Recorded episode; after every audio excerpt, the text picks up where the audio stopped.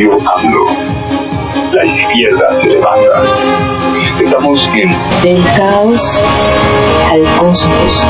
con Ana.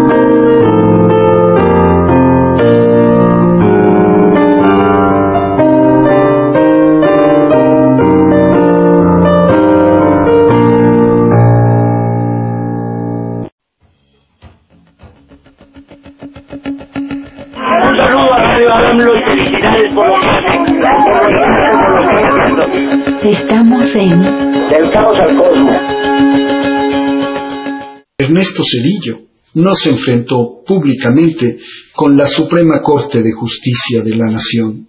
Simplemente dio un manotazo en la mesa y avalado por el PRI y el PAN, jubiló a todos los ministros. Reformó 20 artículos constitucionales y se quitó a la Corte de encima.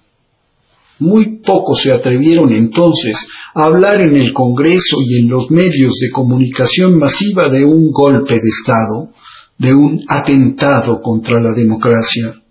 Unos cuantos guardaron silencio, la mayoría avaló la medida. Nadie cuestionó ni los tiempos ni las formas del proceso legislativo. Aunque hay quien sostiene que Cedillo disolvió la Corte porque no quería gobernar sometido a los designios de ministros que obedecían a Carlos Salinas de Gortari, lo cierto es que el neoliberalismo necesitaba para poder consolidarse una Corte Suprema a modo. Más que un modelo económico, el neoliberalismo es un nuevo orden normativo que se convirtió por más de tres décadas en la racionalidad dominante.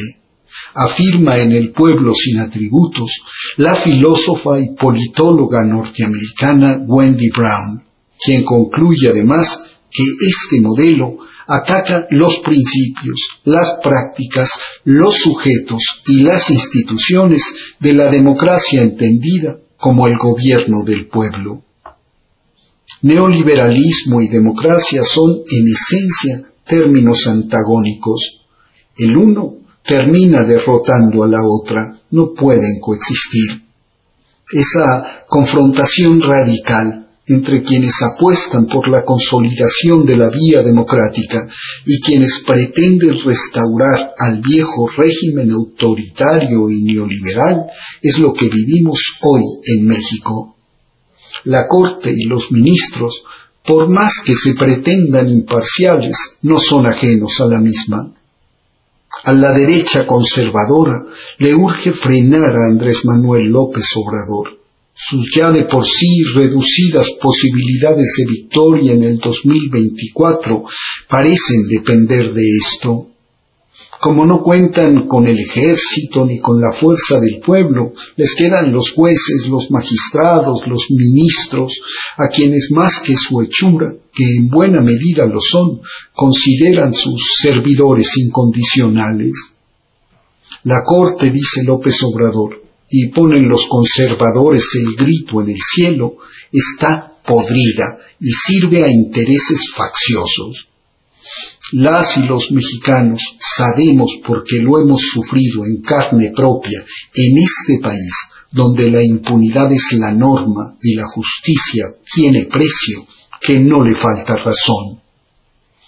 ¿Cómo podría ser y actuar de otra manera una institución como la Suprema Corte, nacida de un manotazo antidemocrático, concebida por una de las figuras más representativas del neoliberalismo en México, creada para facilitar la operación de un régimen autoritario que decidido a poner en remate lo que quedaba de los bienes de la nación, no quería obstáculos ni contrapesos de ningún tipo.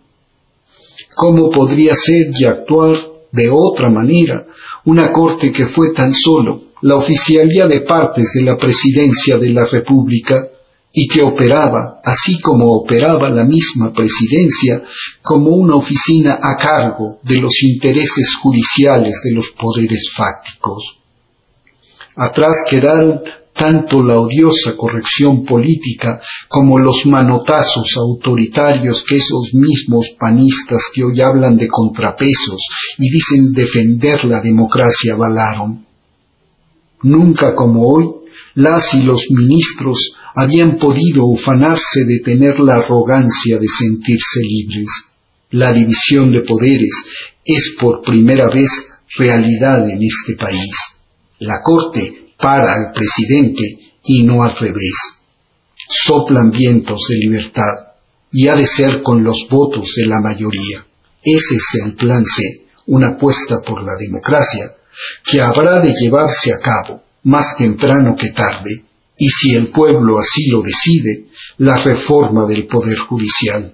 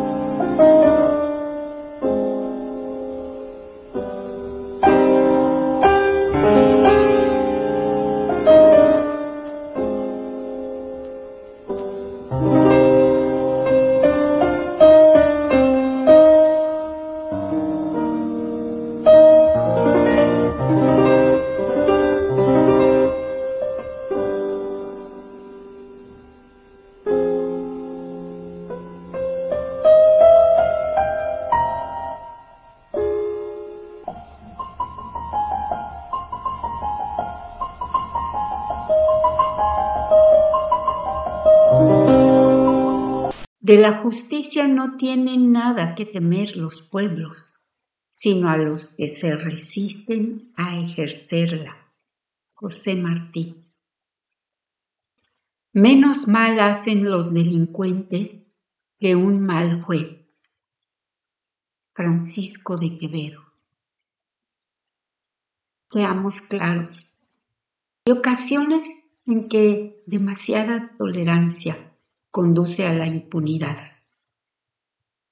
Si se perdona o se pasa por alto una falta en función de la misericordia, la probidad o cualquier otra cosa, puede llegar a convertirse en un precedente inadecuado que no conduce a la justicia, sino a disolver la frontera de lo permitido y lo prohibido, de lo correcto y lo deleznable.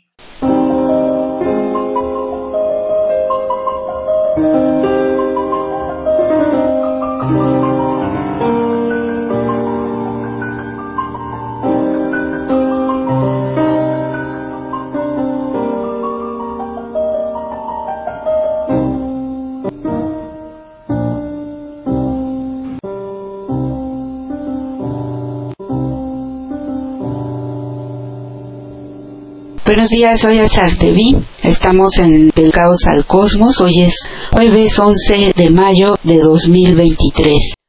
Tengo mucho gusto en saludar a todos ustedes y espero que podamos pasar algunos momentos provechosos. A todos mil gracias Me gustaría comenzar esta comparación de cifras entre los emolumentos de los magistrados mexicanos, incluso en comparación con otros en el mundo, de países del primer mundo también, algunos, y es no solo sorprendente, sino abominable, porque uno no puede entender cómo puede un país como México, con carencias, y solamente baste recordar por lo que pasamos durante la pandemia y por lo que hemos pasado cada vez que el país debe enfrentarse a ciertos imprevistos, cuando no tragedias, cuando no situaciones creadas incluso por la negligencia, por la falta de capacidad de gobiernos anteriores. Y todo esto siempre con una rigidez presupuestal, con un llamado al pueblo a apretarse el cinturón, a comprender que no tenemos lo suficiente para salir adelante, a no querer aumentar el salario mínimo, a ahorcar todo el tiempo al más pobre, al más desvalido, pero no solamente, también a las clases medias y medias altas y a callar en pocas palabras a los mexicanos. Eso es lo que hemos vivido durante todos estos años. La gente suele olvidarlo. Ya parece quedó lejano el tiempo de las represiones, de la falta verdadera de libertad de expresión y de una serie de cosas, porque hoy lo que vivimos es el exceso de desinformación, el exceso de un libertinaje para expresarse de la manera más ruin y malévola acerca de todo lo que tenga que ver con las acciones de gobierno. Pero no se nos olvide cómo llegó este gobierno, en qué situación, en qué circunstancias, qué es lo que tuvo que enfrentar durante todos estos años de persecución, de represión, de pobreza.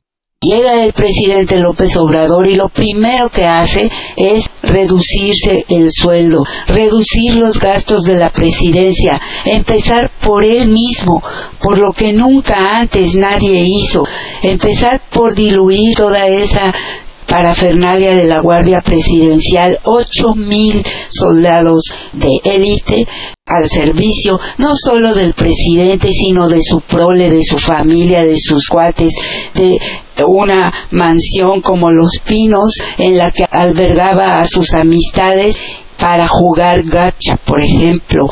Me viene a la memoria el espurio fecal y su narcopolicía García Luna jugando. Y entonces el presidente López Obrador llega y lo primero que hace es poner el orden en cuanto a este tipo de situaciones poniendo la muestra él mismo con su ejemplo, bajarse el sueldo primero que todo, renunciar al fuero que tienen todos los presidentes, todos los mandatarios, todos los funcionarios públicos y que muchos, hay que recordarlo, entre ellos Noroña, se negó, no quisieron. El caso es que el único que hoy por hoy ha renunciado a ese fuero es López Obrador.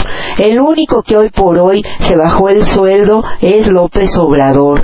El único que hoy por hoy no ejerce autoritarismo ni presiones, ni está llamando a cuentas a nadie porque lo insulta, lo agrede, agrede a su familia, es López Obrador. Pero todo eso parece haber quedado muy atrás en este país y ahora todo el mundo se envalentona y lo reta. He comenzado por decir y es verdaderamente indignante los sueldos de los magistrados. Pero así nos podemos ir con todos los sueldos de todo el mundo. Por eso fue el pleito también, para decirlo de manera coloquial, el pleito de ellos, por cierto, la ira de ellos, del INE y de todos estos majaderos que por no querer bajarse el sueldo se ampararon y así empezó este sexenio, este cambio de régimen, esta cuarta transformación, con todo en contra. Pero no solamente estos infames, sino todos los medios de comunicación haciendo el corifeo. Todos los más poderosos y ricos de este país, los que siempre se sirvieron con la cuchara grande, enfurecidos en contra del presidente López Obrador, lanzando injurias, mentiras, calumnias, y contra eso, contra todas estas andanadas tanto dentro del país como fuera, porque no hay que olvidar que siempre tenemos la amenaza, velada o no, del coloso de junto. Ahora yo vivo acá. Este país que por desgracia va en declive en todos los sentidos, siempre ha querido tener bajo su yugo a toda América Latina y desde luego pues México, el que le queda más cerca, el más fuerte y poderoso en muchos sentidos, en el sentido cultural, el que ha sido siempre la cabeza de América Latina, en muchos sentidos también, y lo cual ha despertado a veces la envidia o la malquerencia de algunos latinoamericanos, porque los verdaderos camaradas en Latinoamérica entienden cuál es y cuál ha sido el papel que ha jugado México en todos estos años también abriendo la puerta y no porque hayan sido muy buenos los anteriores gobiernos, sino porque fue una tradición de México desde siempre abrir la puerta a la gente, a los refugiados, porque siempre hubo todavía en esos regímenes incluso una cierta conciencia de ello. Y ha sido a partir de Salinas de Gortari, ya habiendo comenzado con el entreguista pusilánime Miguel de la Madrid, tan corrupto como toda esta camada de neoliberales, pero allí fue en donde empieza a tener más juego político la derecha del PAN, justamente cuando empieza el amaciato con el PRI, es la debacle absoluta de nuestro país, de nuestro sistema político y de todo lo poco bueno que quedaba en ese PRI corrupto, pero que todavía guardaba cierta forma, que todavía tenía algunas personas con dignidad. Todo se fue al traste a partir del régimen neoliberal en el cual el PAN ha jugado el papel protagónico ellos, y yo me atrevo a decirlo con todo conocimiento de causa, son peor que el PRI, y que ya es mucho decir. Los del PRI han sido corruptos y ladrones y cínicos, pero los del PAN han sido todavía más corruptos, más ladrones y muy hipócritas. En todo este entramado no se queda atrás la izquierda que renunció a ser izquierda los hipócritas, los acomodaticios, los oportunistas, los migajeros que hoy recogen lo que les avienta su amo Claudio X González. Este es el contexto, esta es la realidad que vivimos. Y hoy, como no pueden, por la vía democrática, por la vía de la razón, por la vía del argumento, porque están totalmente alejados del pueblo, todos estos chiquitititos que son los diputados y senadores, toda esta oposición maligna, retrógrada, infame, mezquina, se declaran en moratoria constitucional, es decir, en la holgazanería parasitaria más escandalosa que hemos presenciado nunca en este país. Y ellos dicen, no voy a hacer nada, pero se alían con estos infames pues yo no les voy a llamar empresarios a Claudio X y compañía, porque son solamente una bola de juniors que no han hecho ningún esfuerzo, que tienen cabilderos, que auspician la mentira y la calumnia en los medios, esa gente y esos medios retrógrados también que están en nuestro país, todo eso es lo que enfrentamos. Y ellos, ese es su coraje, no ser capaces de tener ningún arma ideológica, argumentativa, ninguna base social más que la de alguno que otro fifi o aspiracionista, más bien despistado, esos que piensan que estando del lado de los más ricos van a alcanzar a tener algo y en realidad lo que tienen es su desprecio infinito pero además les sirven de ariete. Ese tipo de gente es la que porque es ignorante porque es tonta apoya este tipo de políticas totalmente en contra del propio pueblo bueno, todo esto es lo que estamos viviendo y como les digo, ese es el escenario político que hoy tenemos y vemos que hoy también echan mano del Poder Judicial, que siempre dijimos es una mugre, es una cloaca que hiede a distancia.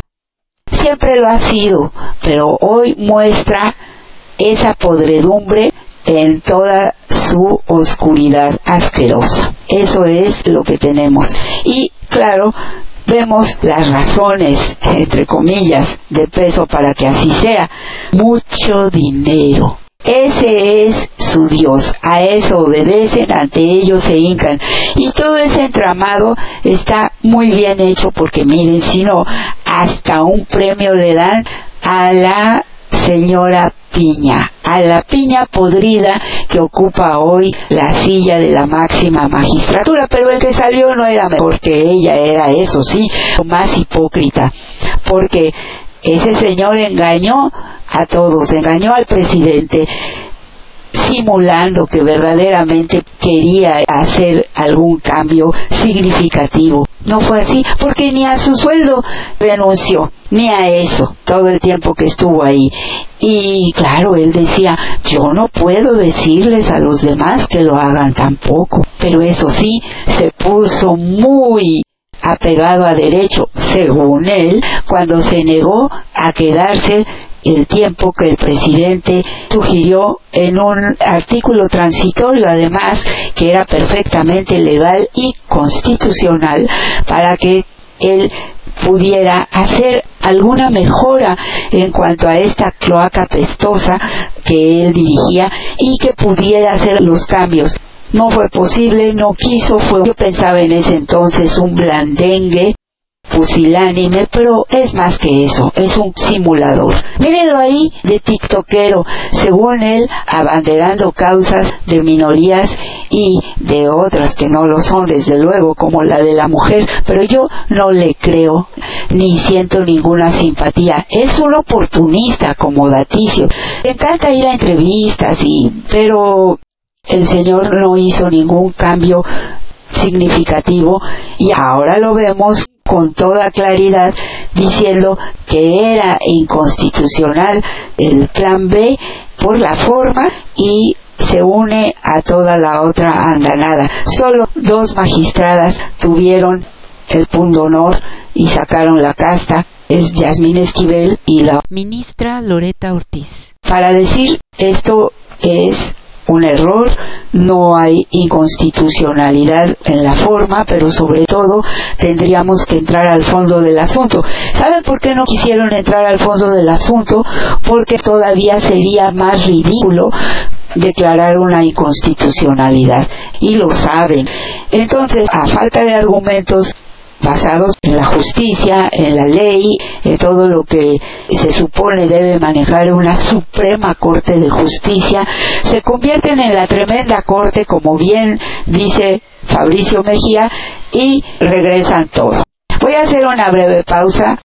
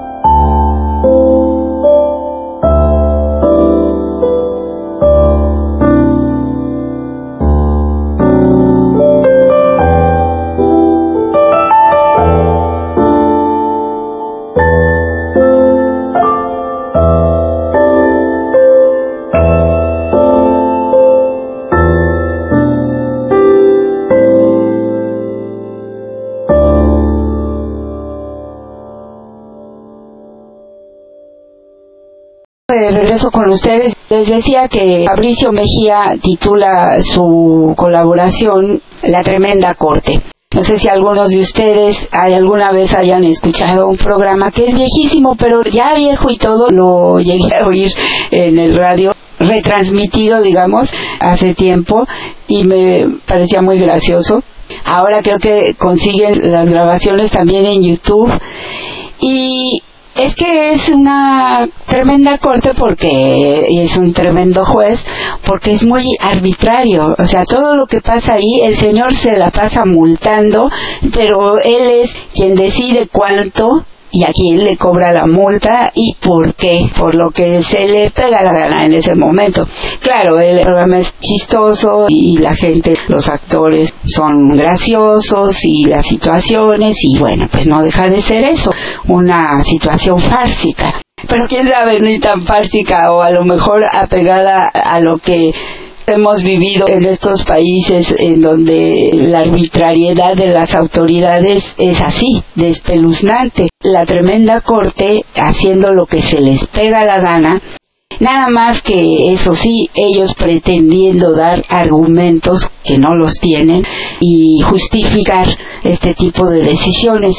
Pero lo cierto es que, y ese era el hilo de la idea que yo quería continuar, es que esta oposición infame que no hace más que insultar, calumniar y mentir y que no quiere además hacer el trabajo que le toca hacer, es incapaz de sentarse a dialogar, de realmente escuchar y argumentar ofrecer eso, argumentos.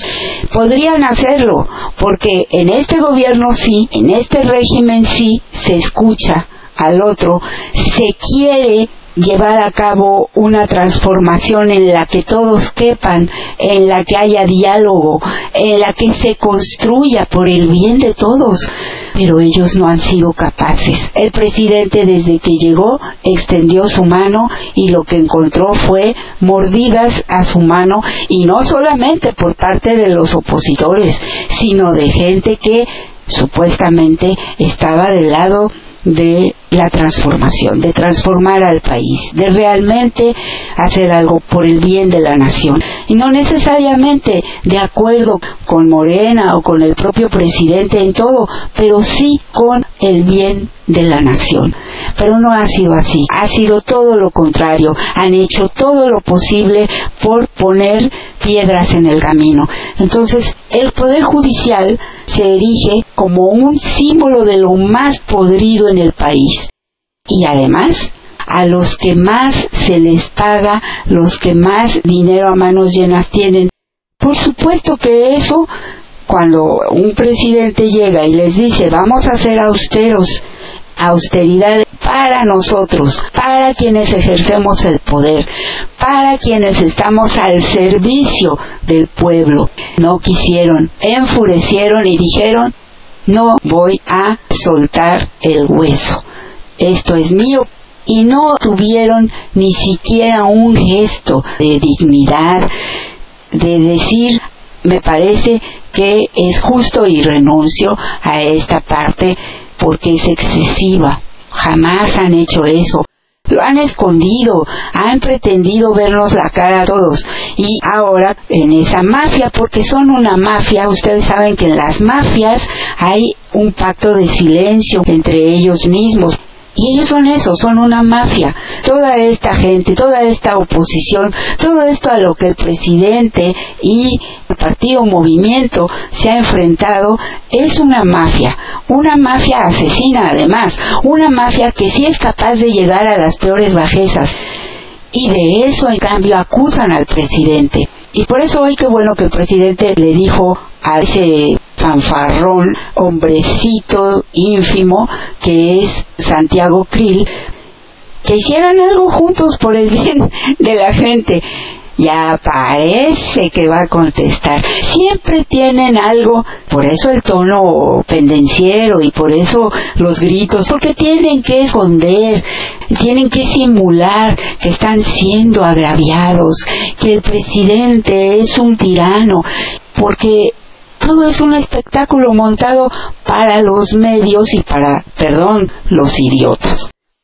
Idiota es una palabra que significa, en términos políticos, alguien absolutamente ignorante de la cosa política. Precisamente en ese sentido se usó en Grecia, pero también lleva la connotación de ser un verdadero tontito, lo cual también algunos caben en esa definición, lo digo con respeto, pero si uno quiere dejar de hacer el tonto, hay que enterarse bien hay que estar bien informado, no basta con ver el TikTok, no basta con ver un título llamativo en YouTube, no basta con todos los días consultar las redes sociales. Hay libros, hay teorías, hay historia y afortunadamente están las conferencias matutinas en donde el presidente habla largo y tendido de los temas que realmente son importantes.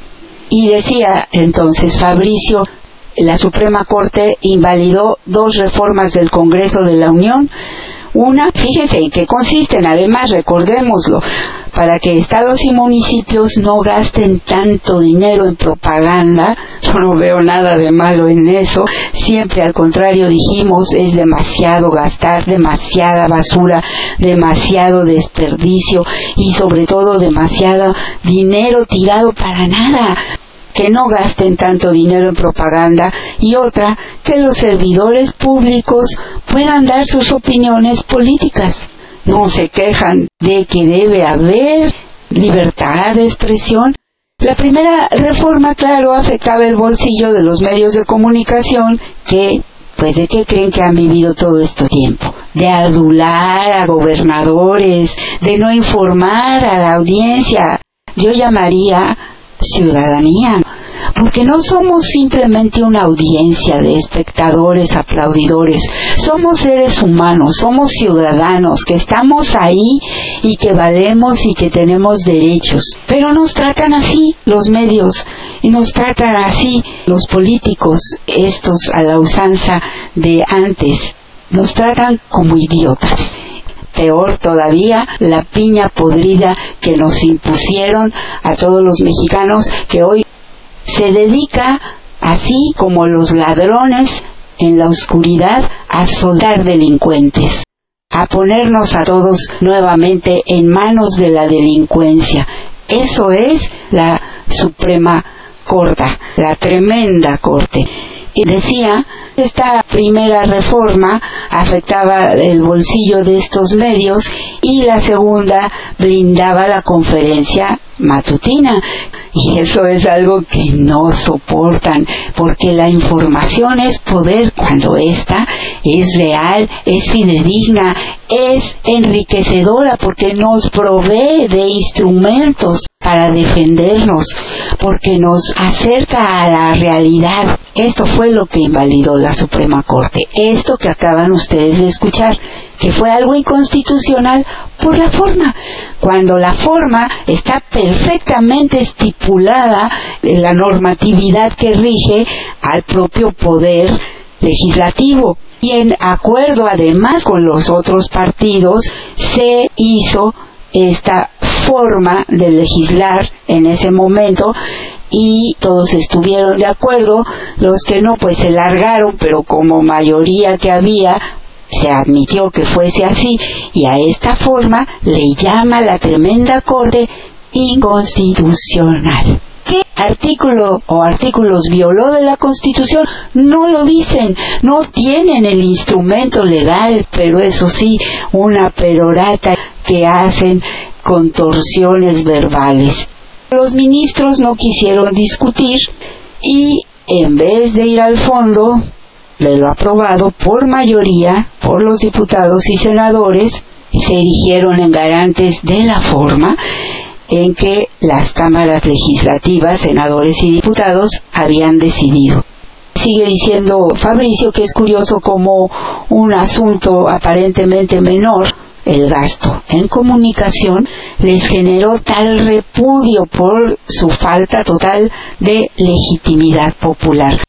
Imagínense, ellos lo único que tienen hoy, a falta de legitimidad popular, a falta de argumentos, a falta de trabajo, de apoyo de la gente, tienen a los medios, a todos listos ahí para reproducir sus mentiras, para darles ese foro que necesitan para llevar a cabo su farsa diaria. Veamos qué dijeron los ministros de la tremenda corte. El resumen lo dio el ministro Aguilar Morales cuando otros insistían en traer a colación que los pueblos indígenas no habían sido consultados para hacer esas reformas a la comunicación. Hay que decir que ninguna organización de pueblos originarios había dicho nada y que la resolución provenía de una demanda del MAC-PRIAN, o sea, MC-PRI-PAN, que hasta donde se sabe solo aplica como pueblo mágico pero aún así, los ministros siguieron durante más de tres horas diciéndose lo demócratas que eran, por discutir entre ellos los arrapastrosos que eran los legisladores de Morena. El argumento fue el mismo en boca de todos los ministros, salvo dos, que la reforma se presentó sin pasar por comisiones o ser publicada 12 horas antes de su discusión y que los pobrecitos de la oposición ni siquiera sabían cuál era su contenido. Mienten absolutamente. Bien que conocieron el contenido, lo conocieron desde antes. Por supuesto, esto es falso porque en diciembre de 2022 el titular del Poder Ejecutivo presentó en la Cámara de Diputados dos iniciativas de reforma. La primera recae en la Ley General de Comunicación Social la de responsabilidades administrativas y la segunda iniciativa propuso reformar la Ley General de Instituciones y Procedimientos Electorales, que esa era la fuerte, la que queríamos que les bajaran el presupuesto a los partidos porque es excesivo, incluso Morena, que se les bajaran el sueldo también a los diputados senadores, que se redujera el número incluso de diputados y senadores, sobre todo los plurinominales, eran reformas trascendentales que no pasaron y que claro que las leyeron y que claro que sabían de qué se trataba. Por eso todo el montaje, todo el show, todo el espectáculo. Ambas iniciativas fueron turnadas a comisiones en la Cámara de Diputados. Además, no hay que olvidar que siempre tuvimos jugando en contra a Monrealito, el chiquititito, ese que hoy sale a decir, pero les podemos hacer juicio político a los jueces. Sí, ahora que ya no tiene nada, quiere otra vez dorarnos la píldora. Es verdad lo que dijo, se les puede hacer un juicio y se debería. Legalmente, por justicia, claro que se podría y se justifica. En primer lugar, llamar a cuentas a estos gandules de la Suprema Corte. Y, ¿por qué no? Ver si procede o no hacerles un juicio político. No por esto, sino por todo junto, porque no es esto lo único, van varias. Ese poder está podrido, la judicatura es la misma piña podrida la que la dirige, de modo que no van a hacer nada. Entonces, ya sería hora de que al menos se cambiara a quienes presiden la judicatura para cuidarles las manos y las fauces a estos de la Suprema Tremenda Corte, porque si son juez y parte, es imposible que hagan algo a favor del pueblo y que ellos mismos se moderen. Entonces el presidente de la mesa directiva dio cuenta de esas dos iniciativas en diciembre de 2022 una hora más tarde, a las 11, y luego de un receso, una diputada, Graciela Sánchez, anunció que su grupo parlamentario, Morena, presentaría dos iniciativas, haciendo suyas las que había enviado el presidente de la República. La diputada solicitó trato de urgencia para las iniciativas de Morena. Así que se le dispensaron los trámites y no pasaron a comisiones, sino a discusión y votación directa tres horas después. Y de ahí al Senado. No es como dicen los ministros, que los diputados y senadores de la oposición fueron las vírgenes impolutas a la redacción de esas reformas que ya habían sido discutidas en comisiones y en el Pleno, cuando eran parte de la reforma constitucional que ellos se negaron a leer. Y la del presidente y la del grupo parlamentario de Morena eran las mismas iniciativas. Por otro lado, los ministros protegieron a los desvalidos legisladores de la oposición separando las iniciativas como si fueran todas nuevas. ¡Qué mañosos! los desamparados congresistas, o sea, esta oposición mugrosa, que tienen 10 meses declarados como en moratoria constitucional, es decir, que se niegan a debatir las iniciativas del presidente, fueron cobijados ahora por la Suprema Corte porque, pobrecitos, no los dejan debatir democráticamente. ¿Por qué no se cosen mejor la boca? En lugar de declararse en moratoria, cósanse las fauces. Entonces se han declarado en moratoria constitucional. Además, le ponen un nombre así, rimbombante, para decir, no voy a hacer nada, voy a cobrar y voy a hacer show y espectáculo. Al cabo los medios reproducen todo y están a mi favor y así desvirtuamos y malogramos todo lo que haga el gobierno legal y legítimamente constituido y estos legisladores legal y legítimamente electos. Entonces, lo que era un sabotaje de esta oposición para la aprobación de cualquier reforma, los ministros lo convirtieron en un golpe legaloide. La razón por la que una Corte puede invalidar una reforma de ley basada simplemente en la forma en que se discutió es porque si se cambiara la forma, entonces el resultado, es decir, el contenido de la ley, cambiaría también. Eso es un delirio de los ministros. Les ha puesto, dice Fabricio, sus fideicomisos a que si se repusiera el procedimiento, la votación sería la misma. La mayoría de diputados y senadores seguirían avalando la reforma al gasto en comunicación y la libertad de expresión de los funcionarios públicos. Pero sigamos con lo dicho por los ministros. Alcántara Carranca, no olviden el nombre, tuvo un rapto místico a la mitad de la sesión dijo Carranca. Estamos llamados hoy a garantizar no solamente el derecho de las minorías, a influir y moldear el producto legislativo. Las minorías se refiere a ese puñado de ridículos opositores, no las minorías de los indígenas, no las minorías de la comunidad lésbico-gay, no las minorías más olvidadas de este país.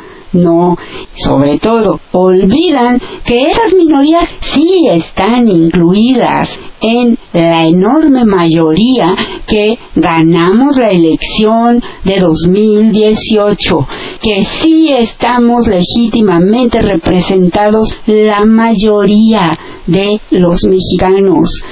Entonces, fíjense qué falacia, qué ridícula es, porque ya ni a falacia llega esto. Dice, influir y moldear el producto legislativo, sino que también estamos llamados a garantizar el carácter representativo y democrático del órgano legislativo en su integridad. Nada de eso le corresponde a un ministro por más insuflado que se sienta por el espíritu minoritario. El derecho a moldear una ley depende de si como congresista redactaste un párrafo que después fue votado como aceptable por la mayoría y el carácter representativo del Senado y la Cámara de Diputados lo deciden los electores que les asignan sus votos, o sea, lo que les acabo de decir, y por tanto un número que se convierte en minoría o mayoría. De eso no tiene por qué angustiarse el ministro Carranca, pero no le tuvo miedo a erigirse por encima de los diputados, senadores y sus votantes. No, no le tienen miedo al ridículo. Ya están totalmente desgreñados.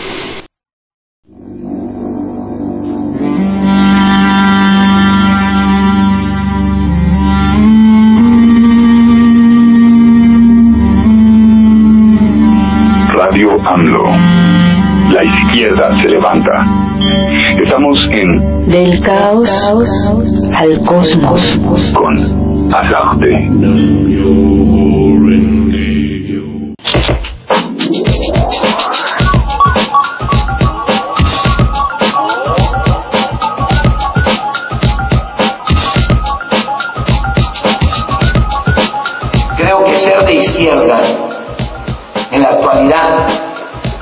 En nuestros tiempos, es ser honesto, es ser honesto. Ser de ser honesto, pensar en el prójimo y actuar en consecuencia.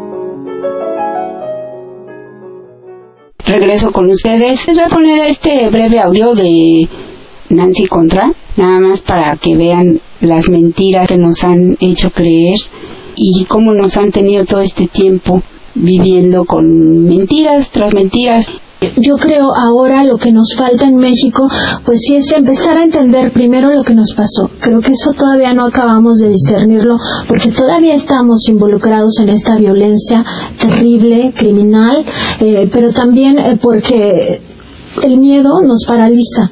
Y eso es lo que pasó con Calderón. El miedo nos paralizó. Y al mismo tiempo ocurrió esto que la periodista canadiense Naomi Klein denomina la doctrina del shock. Este shock permitió a estos eh, gobernantes, malos gobernantes, pues empezar a privatizar ciertas áreas. Y todo eso yo creo que todavía no lo tenemos claro. O sea, no tenemos claro eh, el despojo que nos ocurrió al mismo tiempo que nos ocurría la violencia. Sí, no tenemos claro todo. Nos dejaron en un estado de shock en el que ni siquiera tuvimos tiempo, al haber estado en lucha, en guardia todos estos años, muchos nos hemos quitado todas las telarañas, pero hay quienes todavía no y parece que no alcanzan a ver el panorama real. En ese estado de shock no vieron el saqueo, no vieron la ilegitimidad, no vieron nada. Y hoy los medios encima de ellos todo el tiempo pretenden hacer creer todas esas mentiras, toda esa basofia que hoy avala la propia Suprema Corte de Justicia de la Nación, o sea, la tremenda Corte. Bueno, seguimos con esto. Carranca no le tuvo miedo a erigirse por encima de diputados, senadores y sus votantes. La inobservancia, dijo, de las formalidades legislativas afecta gravemente su carácter representativo. No, es que a mí me saca mucho de quicio esto, viniendo de esa gente. Es todo un montaje, es tan ridículo, están mintiendo. Por ello considero que por sí sola la regla de la mayoría resulta insuficiente para legitimar este proceso. ¿Se dan cuenta de cómo dio un brinco? La inobservancia de las formalidades legislativas, lo cual es mentira porque no hubo tal inobservancia, dice afecta el carácter representativo, gravemente además. Considero que por sí sola la regla de mayoría resulta insuficiente para legitimar el proceso. Eso para decir, pues será mayoría, pero aquí el chicharrón de la tremenda corte suena. Y no le podemos dar significado ni seriedad a espetar tal estupidez siendo investido por la toga de ministro de la Suprema. No tiene excusa. Carranca me recordó a la maestra de primaria que te anulaba la respuesta si la hoja en la que iba escrito no tenía el margen con rojo y muy derechito, sí, por una idiotez de esas. Y entonces dice, así, para que arranca una formalidad, ya afecta la representación. Imagínense cómo va a afectar la formalidad, la representación popular mayoritaria cuando la representación es una relación política entre los electores y los congresistas, además que ya contiene el voto por sí misma. nosotros al emitir nuestro voto estamos, por eso es que es tan importante, porque después ellos hacen lo que se les pega, también hay que decirlo así, porque si pasa por eso el presidente López Obrador nos dio ese instrumento que se llama revocación de mandato. Él fue el único que hoy por hoy se sometió a la revocación de mandato, pero la revocación debe estar para todos los funcionarios, los servidores públicos, sean representantes populares o no, porque es un derecho de nosotros, los ciudadanos, los votantes, a revocar ese mandato, esa confianza que se les otorgó en un momento dado. El ministro Aguilar Morales quiso aprovechar para dar a conocer una nueva teoría política. Y dice Fabricio con esa mordacidad que le caracteriza, Aguilar dice, nuestro sistema constitucional descansa sobre la base de que la soberanía reside originalmente en el pueblo, por lo que, de acuerdo con el artículo 39 de la Constitución General, algo que pudo haber dicho nada más así, La constitución avala la soberanía del pueblo en el 39, se avienta todo su... Dice, todos los poderes del país se instituyen para beneficio del pueblo mexicano. Pues así debería ser. En ejercicio de ese poder soberano, el pueblo mexicano decidió constituirse en una qué flojera, en una república representativa y democrática según los principios fundamentales que establece pura palabrería nuestra norma fundamental. De esta forma, periódicamente el pueblo mexicano delega a través de elecciones democráticas el ejercicio de su poder soberano en representantes populares, quienes tienen el deber de proteger los intereses y trasladar, si lo dijera en latín sería lo mismo, la verdad es que, y trasladar la voluntad popular depositada en las urnas que los eligió de todas las decisiones y actos que involucran la vida pública de México, es de vital importancia para la democracia que los representantes populares se ciñan al mandato, a la voz y a la voluntad del pueblo cuyo conducto es la Constitución y se concreta en reglas y directrices de ellas derivadas que delimitan el procedimiento legislativo. Perdóname, Fabricio, pero aquí sí ya no estoy de acuerdo contigo, porque Fabricio, después de toda esta retaíla de idioteces, de lugares comunes, de ni siquiera algo, un florilegio retórico que pudiéramos rescatar, no, dice Fabricio, la cabriolé retórica es decir que las rutinas de las cámaras son creación del pueblo. ni siquiera eso, la verdad es que no dijo nada. Además, llamarle cabriolé retórica es darle mucho crédito. La verdad es que es como cuando no estudiaste nada y, te toca hacer una exposición y avientas a una retaíla de idioteces para marear al respetable nada más. Y le dice con justeza a Fabricio, no, señor ministro, lo que es una creación del pueblo es la mayoría parlamentaria, no el reglamento del comité donde actúa. Así es, nosotros votamos por estos. Estos se dan a sí mismos sus normas, porque ellos tienen sus reglamentos en el Congreso, ellos tienen sus propios reglamentos de cómo se llevan a cabo las votaciones, de cómo se llevan a cabo las discusiones, de una serie de situaciones, hay reglamentos ahí. El votante está ahí para decir estos son mis representantes, la mayoría parlamentaria.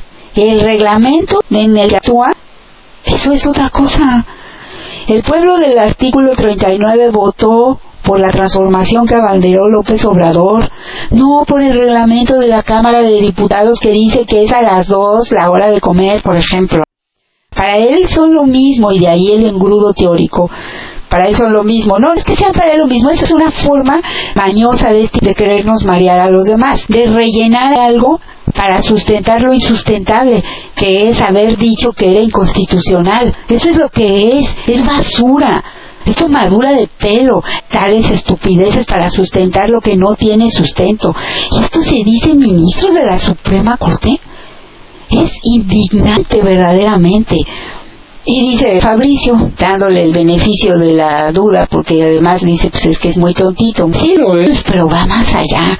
Es verdaderamente perverso y cínico. Para eso son lo mismo y de ahí el engrudo teórico. Y a eso llega, querido Fabricio. En profesor de teoría del Estado, el ministro se fue de largo al arroyo de los coches cuando dijo no respetar las reglas del procedimiento legislativo es una deslealtad constitucional y un desdén a las minorías parlamentarias que también representan a un sector del pueblo Lástima que no tengo aquí risas de esas para poner porque esto es verdaderamente de comedia. Ahora bien, la regla de la mayoría implica que las decisiones públicas y las leyes que emite el legislador sean adoptadas en forma unilateral por esas mayorías. Yo estoy convencido de que no. La regla de la mayoría implica que las decisiones públicas y las leyes que emite el legislador sean adoptadas en forma unilateral por esas mayorías. No es unilateral, es que si es mayoría, tiene derecho a votar y por ser mayoría gana. Unilateral es cuando no se toma en cuenta al otro, pero el otro no es que no haya sido tomado en cuenta, es que estaban acostados en el recinto, es que no quisieron ni siquiera participar, traicionaron el voto de las minorías por ellos y en lugar de defender algo, se largaron Es muy interesante y le agradezco a Fabricio que se tome la molestia de transcribir todo esto porque la gente debe conocer, debe de saber, debe dejar de pensar que esos que están ahí merecen algún respeto o tienen algún ascendente sobre nosotros. Llegaron ahí por corruptos, los pusieron y les pagan para que sigan haciendo corruptelas. No los debemos de respetar, que se vayan, porque es una burla y que todavía esta basura sea la que se admita como un fallo en contra del pueblo, en contra de la decisión de un poder constitucionalmente constituido como es el legislativo. Y dice, lo que hace el ministro Aguilar aquí es una trampa muy poco interesante, decir que la representación de la mayoría podría decidir en contra de la mayoría, es decir, sospecha, sin argumentos, que los electores de Morena, PT y Verde no están de acuerdo con las reformas a las leyes de comunicación. ¿De dónde sacó eso?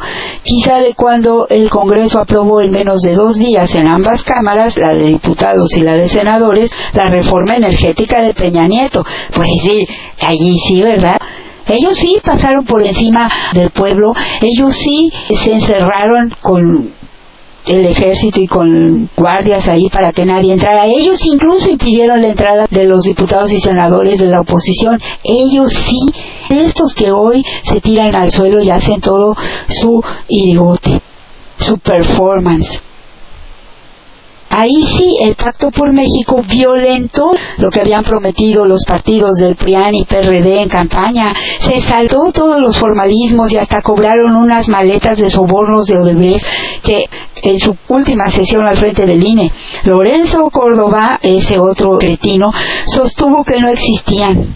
Desconoce el ministro la realidad afuera de su teoría del pueblo que apoya que si al margen no está en rojo, la respuesta no es válida.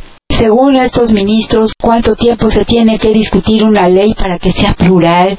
Y además, ¿se va a amarrar a esta gente ahí a su curul? ¿Se les van a abrir las fauces a fuerza para que hablen y discutan? Nada de esto, de lo que estos infames de la tremenda corte han hecho, tiene sustento alguno. Porque no lo desconocen, lo saben y lo avalan. Y este rechazo, este decirle no a esta propuesta que viene de las mayorías y declararlo inconstitucional, no es una simple formalidad o una maroma, un desconocimiento. Es un acto perverso, premeditado, en complicidad con todas las fuerzas opositoras de este país, incluidos los poderes fácticos. Eso es lo que es, y no otra cosa. Esto es golpismo. Y si se diera un golpe de Estado hoy, esa tremenda corte lo avalaría. Según estos ministros, ¿cuánto se debe discutir una ley para que sea plural? Si volvieran a presentar la ley y no se dispensara su discusión, los partidos que no quieren ni leer las iniciativas presidenciales saltarían ahora a debatirlas, motivados por el entusiasmo de que los dejen participar. Ellos nunca han sido impedidos, ellos no han querido, eso es todo. Y por último, sería distinto el resultado de la votación de los 221 diputados en contra del MacPrian. Alguno de ellos hubiera cambiado su voto de haber sido distinto el procedimiento, por supuesto que no. A estas alturas, la ministra Yasmín Esquivel les aclaró al resto un pequeño detalle que estaban omitiendo. La ministra Yasmín Esquivel, esta que hicieron pedazos, a la que le destruyeron su reputación en los medios, a la que incluso el ladrón de Graue, el rector de la universidad, se le fue encima para denostarla y ayudar a toda esta oposición a que no fuera la ministra presidenta de la Suprema Corte y que la quieren sacar de ahí a como de lugar. Ella dijo que a las 9 de la mañana del 6 de diciembre de 2022, día en que fue aprobada esta reforma, todos los partidos en la Junta de Coordinación Política de la Cámara de Diputados votaron a favor de que se dispensaran las formalidades en las iniciativas que se iban a presentar. Ese solo argumento deshace toda esta parafernalia. Ellos votaron a favor de que se dispensaran las formalidades. Y la Suprema Corte regresa a esto diciendo que no se respetaron las formalidades. Eso es tan simple como eso. Y no tenemos que estar gastando dinero en pagarles a esos zánganos y en estar pasando por toda esta situación. Pero a veces, francamente, sí pienso que es necesario tomar medidas drásticas y ejercer el poder y quitar de encima a toda esta gente. Porque su burla en nuestra cara es tal que no podemos seguir perdiendo el tiempo así. Entonces, todos estuvieron de acuerdo y dijo la ministra Esquivel, consecuentemente, si en el caso concreto se aceptó por la mayoría de los partidos políticos representados en la Junta de Coordinación Política de la Cámara de Diputados que en la sesión plenaria de ese día se presentarían las iniciativas anunciadas e inclusive se solicitaría la dispensa de trámites, me parece que por un lado, no podemos, como Tribunal Constitucional, desconocer este acuerdo político de los legisladores y por el otro lado, que la anuencia de la mayoría de los coordinadores es signo inequívoco de su consentimiento en la forma en que se procesarían las reformas propuestas en la sesión vespertina. Y nosotros no debemos invadir e invalidar los compromisos del legislativo por respeto a la división de poderes. Eso es todo. Todo lo demás es para a mentiras, perversidad. Entonces, los demás ministros, dice Fabricio, habían insistido en que no se respetaron los reglamentos, cuando uno de ellos, el que proviene de la Junta de los coordinadores de todos los partidos, ya sabía que se iba a dispensar el trámite y que la votación era urgente. Además, al entrar a la Junta de Coordinación Política, la reforma a ley fue conocida por todos los líderes de los partidos, por lo que nada más había que sacarle unas fotocopias o mandarla por WhatsApp. Como siempre, la oposición saboteadora no dijo nada en la Junta de Coordinación y se olvidó de su acuerdo cuando metió a la Corte para tratar de violentar la decisión de la que ella misma fue partícipe. Lo que estamos viendo es que no tienen honor. Eso no es sorprendente. Lo que sí nos sorprendió todavía, fíjense, somos capaces de sorprendernos, es la bajeza, la ruindad de la tremenda corte. Esquivel reveló algo más grave, que fue la propia Suprema Corte la que pidió que las cámaras aprobaran la reforma de comunicación social a instancias de un amparo de la organización artículo 19 de Claudio X González. Es decir, ellos mismos se inconformaban por la celeridad con la que, tras un año, el Congreso cumplía con esa resolución de la Corte.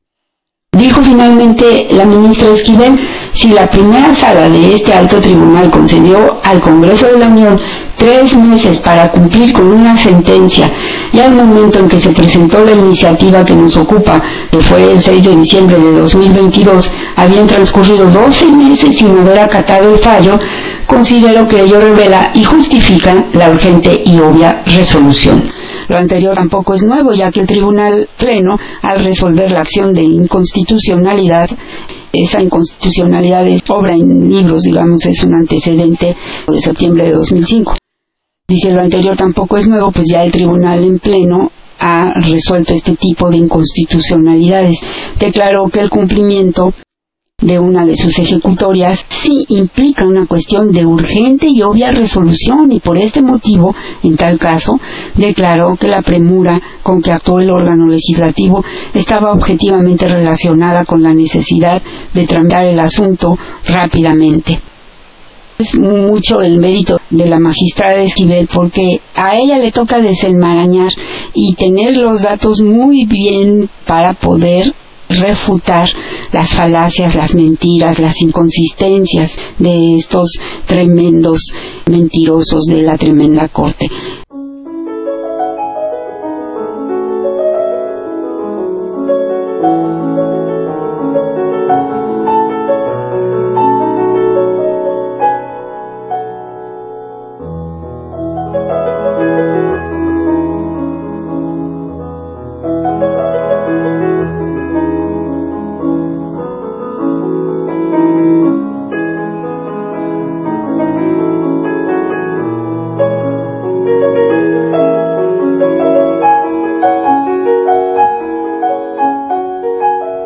Vamos a terminar el programa y todo esto que leo como abogada, como jurista, pero también como filósofa, me siento agraviada por tanta incongruencia de parte de gente que además actúa de esa manera porque solo son mercenarios, porque no les importa en absoluto el bien de las personas. Lo que pasa es que es darle mucho juego a una retórica vacía eso enreda más las cosas a veces. Para los legos es precisamente toda esa palabrería que usan muchos abogados a veces para marear a sus propios clientes, para justificar que no han podido hacer lo que tenían que hacer y por eso me indigna. Lo único que puede tener de dignidad el derecho, las leyes, es que protejan precisamente los derechos de la gente, los derechos de los más indefensos, imbuidos de ese manto de superioridad. Miren cuánto dinero cobran, cómo lo han hecho todos estos años, merecen nuestro desprecio.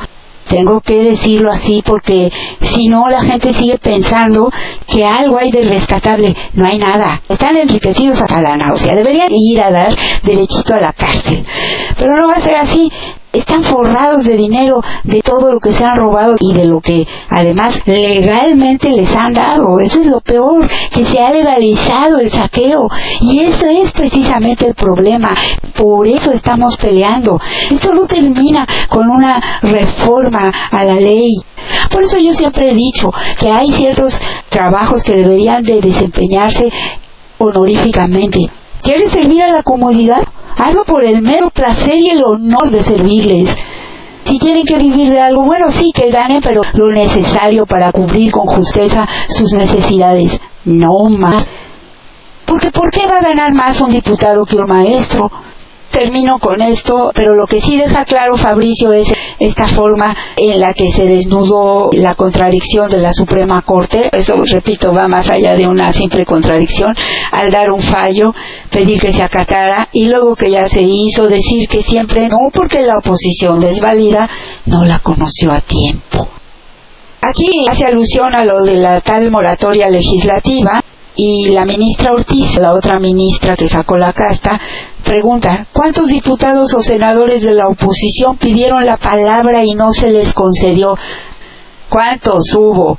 No existió tal cosa en la sesión, por lo que argumentar que la Corte protege a la desvalida oposición es un embuste más. No obstante, los argumentos de las ministras Esquivel y Ortiz Norma Piña y Lainez Potisek. Ah, Lainez Potisek es el de la tanga. Bueno, no, él no traía la tanga, es el que se parece al señor de la tanga, pero no tiene ni su gracia ni su educación, para decir la verdad. Tiene más dignidad ese señor que sale con su tanga que Lainez Potisek. Lainez Potisek es un asco de persona. Bueno, Esquivel y Ortiz son las señoras magistradas que tuvieron la dignidad de decirles la verdad a estos de la tremenda corta.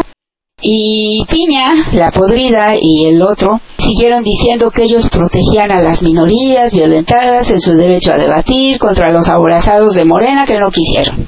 Así la tremenda corte. Y por otra parte, no se nos olvide que Arturo Saldívar, el tiktokero, también estuvo a favor de la podrida Suprema Corte y en contra de que esta ley pasara. Es decir, cometió el mismo atropello y que la mayoría de los ministros reflejó en su votación son unos abogados que creen que gobiernan para la Constitución y no para el pueblo, que la Constitución es un texto sagrado inamovible y no que proviene de la historia del propio pueblo.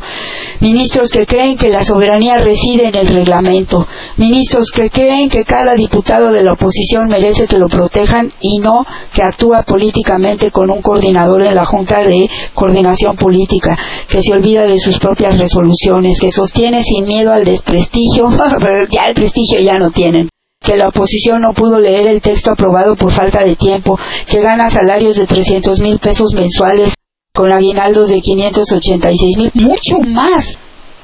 Y esas partidas que tienen y sus fideicomisos, primas vacacionales de 100 mil pesos, seguro médico por 30 millones de pesos, 188 mil para medicamentos, seguro de vida por 12 millones, 14 fideicomisos por 20 mil millones de pesos. La Suprema Corte nos cuesta 74 mil millones al año. Es la tremenda corte escuchándose dentro de una burbuja erigida en garante de una república que no existe. Bien, aquí hace Fabricio un buen cierre de esto yo les invito a que tengan en consideración que lo que realmente nos estamos jugando es el futuro de todos nosotros. Si esta maldita corrupción no es exterminada, si permitimos que regresen, si no ganamos las elecciones en el Estado de México y en Coahuila, eso los envalentona. Por eso tenemos que votar por Morena y que, claro, vayamos corrigiendo los errores garrafales que han cometido las dirigencias de Morena, por supuesto. Si no lo hacemos, si esta corrupción regresa, si los corruptos vuelven por sus fueros, este país se hunde. Tenemos que ganar en 2024 y no podemos ser condescendientes con ninguno de los que aspiran a la presidencia, aplaudiéndoles de más o denostándoles. Lo que hay que hacer es exigirles que continúen precisamente un proyecto de nación y que emulen la conducta del presidente López Obrador que ha demostrado que se puede trabajar día y noche y todos los días y no tomar vacaciones con tal de salir adelante. Porque no vamos a aceptar menos hasta de que nos tengan siempre como simples espectadores. Un verdadero revolucionario, decía el Che Guevara, está movido por infinitos sentimientos de amor. Y ese amor debe estar dirigido hacia nuestros semejantes, pero sobre todo hacia los que menos tienen. Y ese amor debe convertirse en una indignación profunda contra el perverso, contra el autoritario, contra el simulador nadie tiene derecho a seguir mintiendo y que nadie se pretenda montar en Morena y en la cuarta transformación para pretender un gatopardismo. Gracias por escucharme y nos vemos la semana entrante. Hasta la victoria, siempre. Camaradas, hay que revolucionar ahora. Pero apúrense por